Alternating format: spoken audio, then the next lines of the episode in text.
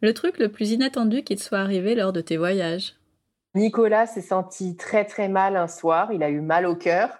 Comme il est un peu hypochondriaque, on a dû aller à l'hôpital. En plein Milan, euh, il devait être une heure du matin, ne parlant pas italien. On a dû prendre un taxi qui ne comprenait pas. Alors je me revois, moi, mort de rire dans le taxi.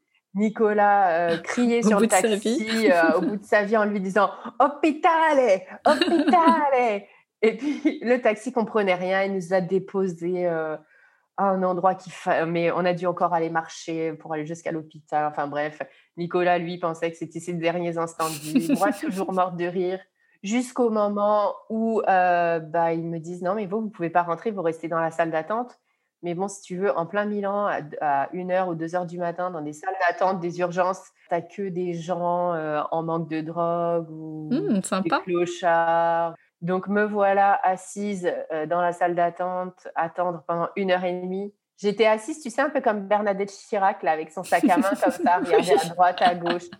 Moi, j'avais qu'une envie, en fait, c'était dormir. Je savais pertinemment que mon mari n'allait pas mourir. Hein. Oui, bah oui, fallait le rassurer. Voilà, il était inquiet. On a mis je ne sais combien de temps à avoir ses résultats. On est même parti de l'hôpital avant d'avoir eu ses résultats. Et au final... Euh, il n'y avait rien. Il n'avait rien. Ben non, évidemment qu'il n'avait rien, mais bon,